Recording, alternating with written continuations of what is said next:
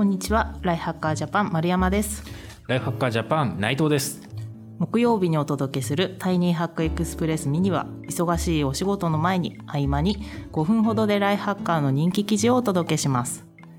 さて今回紹介する記事はチャット GPT で春休みの家事手伝いを加速させてみたら在宅勤務のストレスが軽くなったという記事になります。はい、はい、使ってますか？内藤さん そうですね。あの僕はちょっと使ってみたい止まりみたいな感じで軽く触ったくらいではあるんですよね。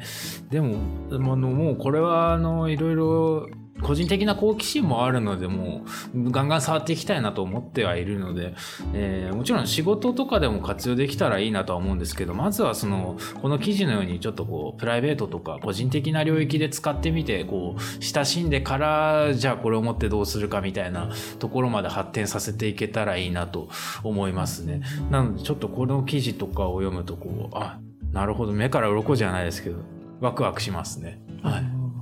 そうこの記事実は私が書いた記事で あの我が家で困ったことをチャット GPT に聞いてみたら解決策を提案してくれたっていう記事なんですけどチャット GPT ってあの文章の要約をしてくれたりとか仕事にも使えることはいっぱいあるんですけど、はい、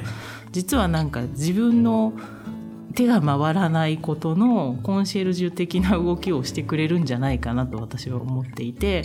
でちょうどこの春休み今日まで春休みなんですけど家で仕事をしながら子供も家にいてお昼ご飯も食べるみたいな状況が起きていてめちゃくちゃ集中して仕事をしたい大人と遊びたい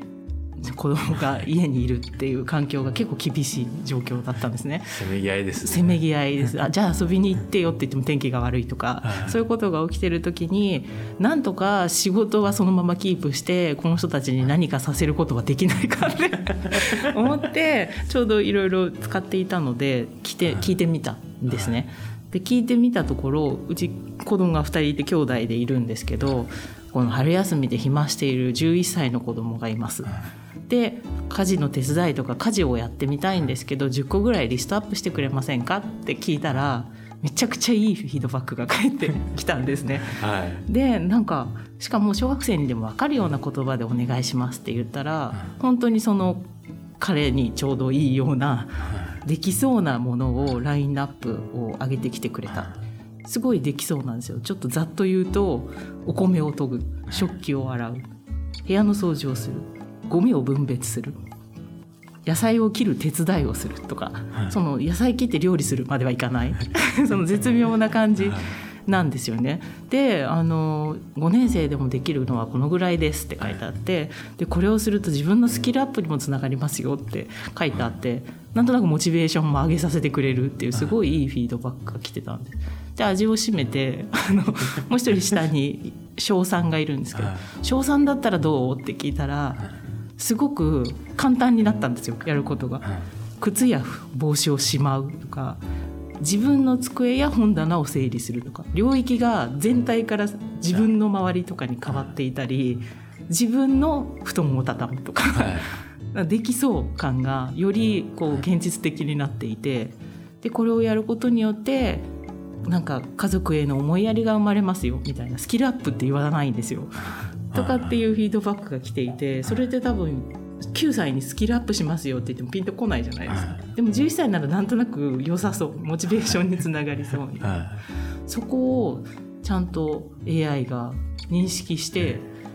その年のこういう人にはこれがおすすめっていうもういろんな英知が集まっていてフィードバックしてくれたので私が考えるよりずっと具体的でできそうなラインナップが上がってきたっていう。でそれを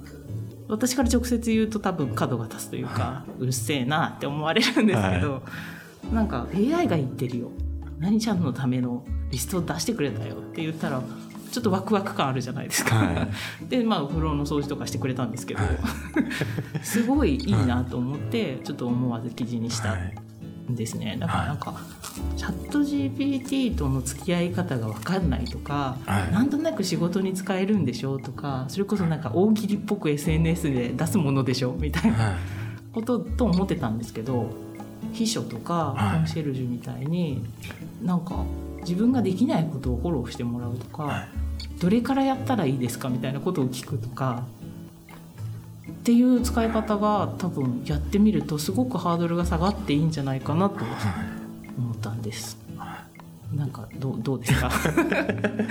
いやいいですね。あのやっぱりこうこの記事でこうお子さんが実際にこれであの米を研いだりとかやってる絵を想像するとすごく微笑ましいなっていうのが僕は読んでてすごくいいなと思ったんですけど確かにそのいいですね。こう秘書とかコンシェルジュ的な人僕は心から欲しいと思ってるんで あのこれのまんま自分にやりたいです。いや本当そうなんですよ、はい。だから仕事でも私はこのタスクがあります。どっからやった方が手つけられそうですかとか聞くとなんかこう力がなぜならばっていうところも教えてくれるので、あそっちからやろうと思ったりとか結構本当身近に使えるのがはい。意外と難しくないなっていうのを実感しています。僕もじゃあちょっとあの休日とかに家事を自分にさせるためにあの30歳男性に家事を効率的にさせるための方法を挙げてくださいみたいなことをちょっと聞いてみようかと思います。はい。まあ、冷蔵庫の中身入れてレシピとかも考えてくれたりするので、はい。あそういう使い方とか、ね。これとこれしかないんですけど何できますかとかって言って教えてくれたりするので、はい。ぜひぜひ活用してみてください。はいはい。ということで、今回ご紹介した記事は、チャット GPT で春休みの家事手伝いを加速させてみたら、在宅勤務のストレスが軽くなったという記事でした。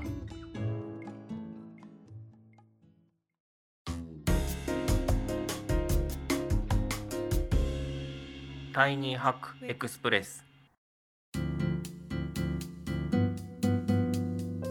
ポッドキャスト版をお聞きの方は概要欄に記事の詳細がございますので、ぜひご覧ください。